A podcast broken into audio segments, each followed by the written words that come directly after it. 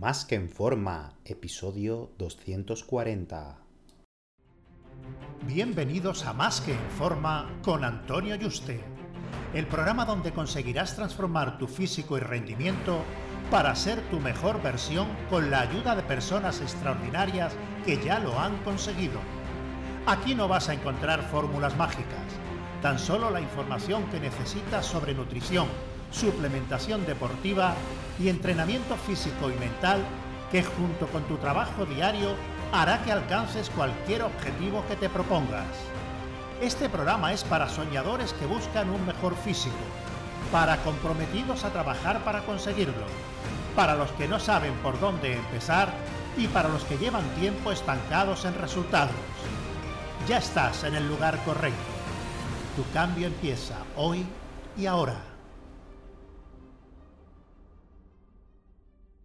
Muy buenas y bienvenido a un nuevo programa. Recuerda que he abierto plazas para que puedas ser tu entrenador y dietista y trabajar uno a uno de la mano online para diseñarte tu dieta, entrenos y llevarte el seguimiento diario para que consigas tu objetivo físico y de rendimiento y salud de la forma más rápida, segura y sostenible posible. Así que si te interesa que trabajemos juntos, reserva tu cita por teléfono conmigo en antonioyuste.com barra ayúdame antonioyuste.com barra ayúdame, ayúdame sin tilde. En el programa de hoy continuamos con la serie de la pirámide de la recuperación, por lo que si no has escuchado los dos primeros te recomiendo que lo hagas. Puede haber dudas de qué va primero, si el huevo o la gallina, pero en nuestro caso sería que va antes en el diseño, el entreno o la dieta. En este caso, que es nuestro deporte, el fitness, es primero el que va pues la dieta y luego va el entreno, aunque con matices, ¿vale? Sí que aunque tú hagas un esqueleto, una estructura, etcétera, tienes que ajustarlo según el entreno, es decir, al menos en la fase de ganancia de masa muscular. Porque por mucho que suba el entreno con pesa en volumen e intensidad, todo lo que subas de comida a partir de un superávit moderado no ayudará más que solo a ponerte gordo, pero no a recuperarte antes ni progresar más. Estamos hablando de una persona pues, que hace una sesión al día de pesa sobre una hora más o menos, ¿vale? Siempre que hablemos del fitness y no sea un deporte de resistencia, la ingesta de carbohidratos no va a diferir mucho de si entrenamos ese día o descansamos, o de si entrenamos pesas una hora u hora y media para ganar músculo, porque en una sesión de entrenamiento de una hora con pesa no se suele consumir ni 50 gramos de glucosa, se consume menos todavía, se estima que 2 gramos de glucosa por serie, o sea, de 20 a 30 gramos por entrenamiento, ¿no? Por eso, si no eres una persona con un NIT, o sea, una actividad en tu vida diaria alta y estás todo el día sentado menos para entrenar, no tiene mucho sentido meter más de 150 o 200 gramos de carbohidratos máximo.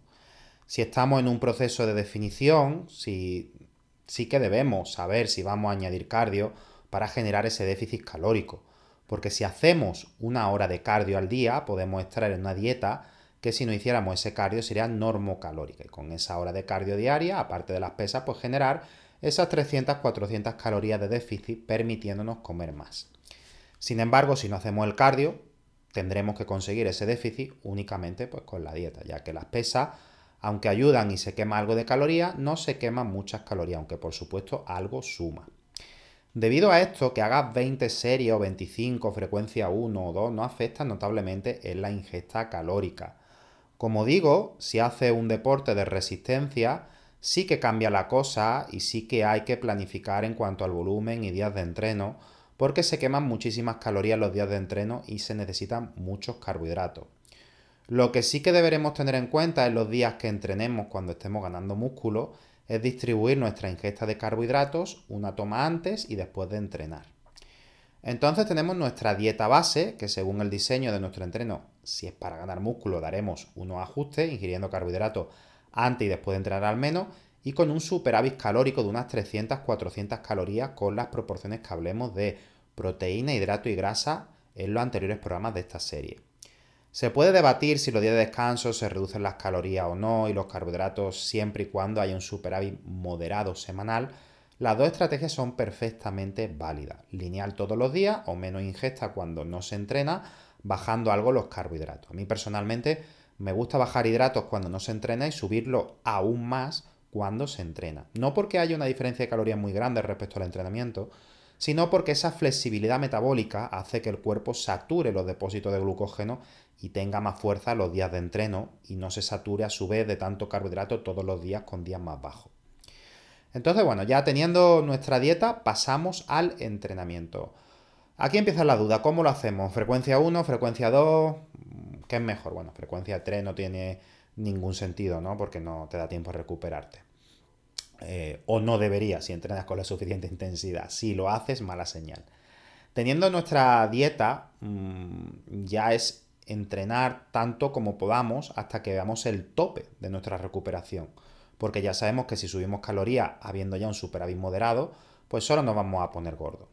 Yo empezaría con frecuencia 1, con 3 ejercicios por grupo muscular, donde haga una serie al fallo por ejercicio. Si las dos primeras semanas me recupero bien, iría subiendo el volumen de entrenamiento con un ejercicio adicional por grupo muscular hasta llegar a 5 ejercicios para los grupos grandes y 3-4 para los pequeños. Si mi recuperación es buena, que debería, en lugar de frecuencia 1, que es entrenar un músculo cada 7 días, lo haría cada 6. Y si mi recuperación sigue siendo buena, suponiendo, por supuesto, como hemos visto en el programa de la primera serie, que descansamos 7 u 8 horas al día bien dormida, lo bajaría a frecuencia cada 5 días.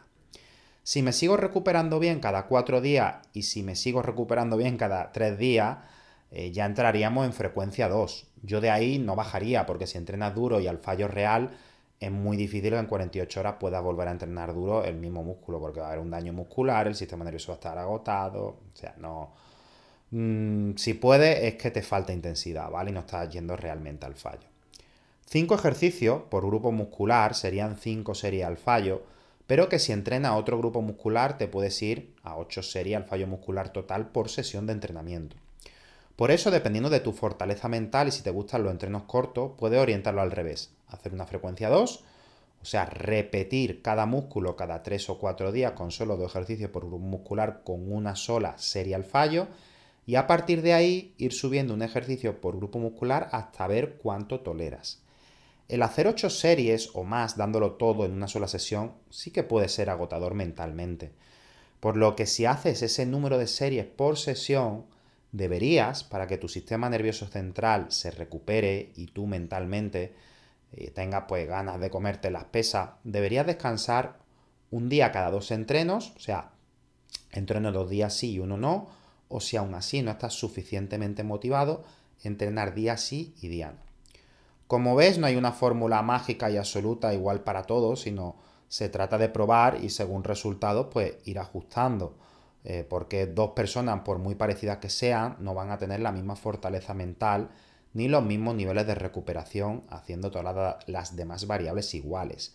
Por lo que prueba el volumen y frecuencia idónea para ti, ya que sabes la intensidad que debes aplicar, que eso debe mantenerse siempre fijo y encuentra la ideal para ti.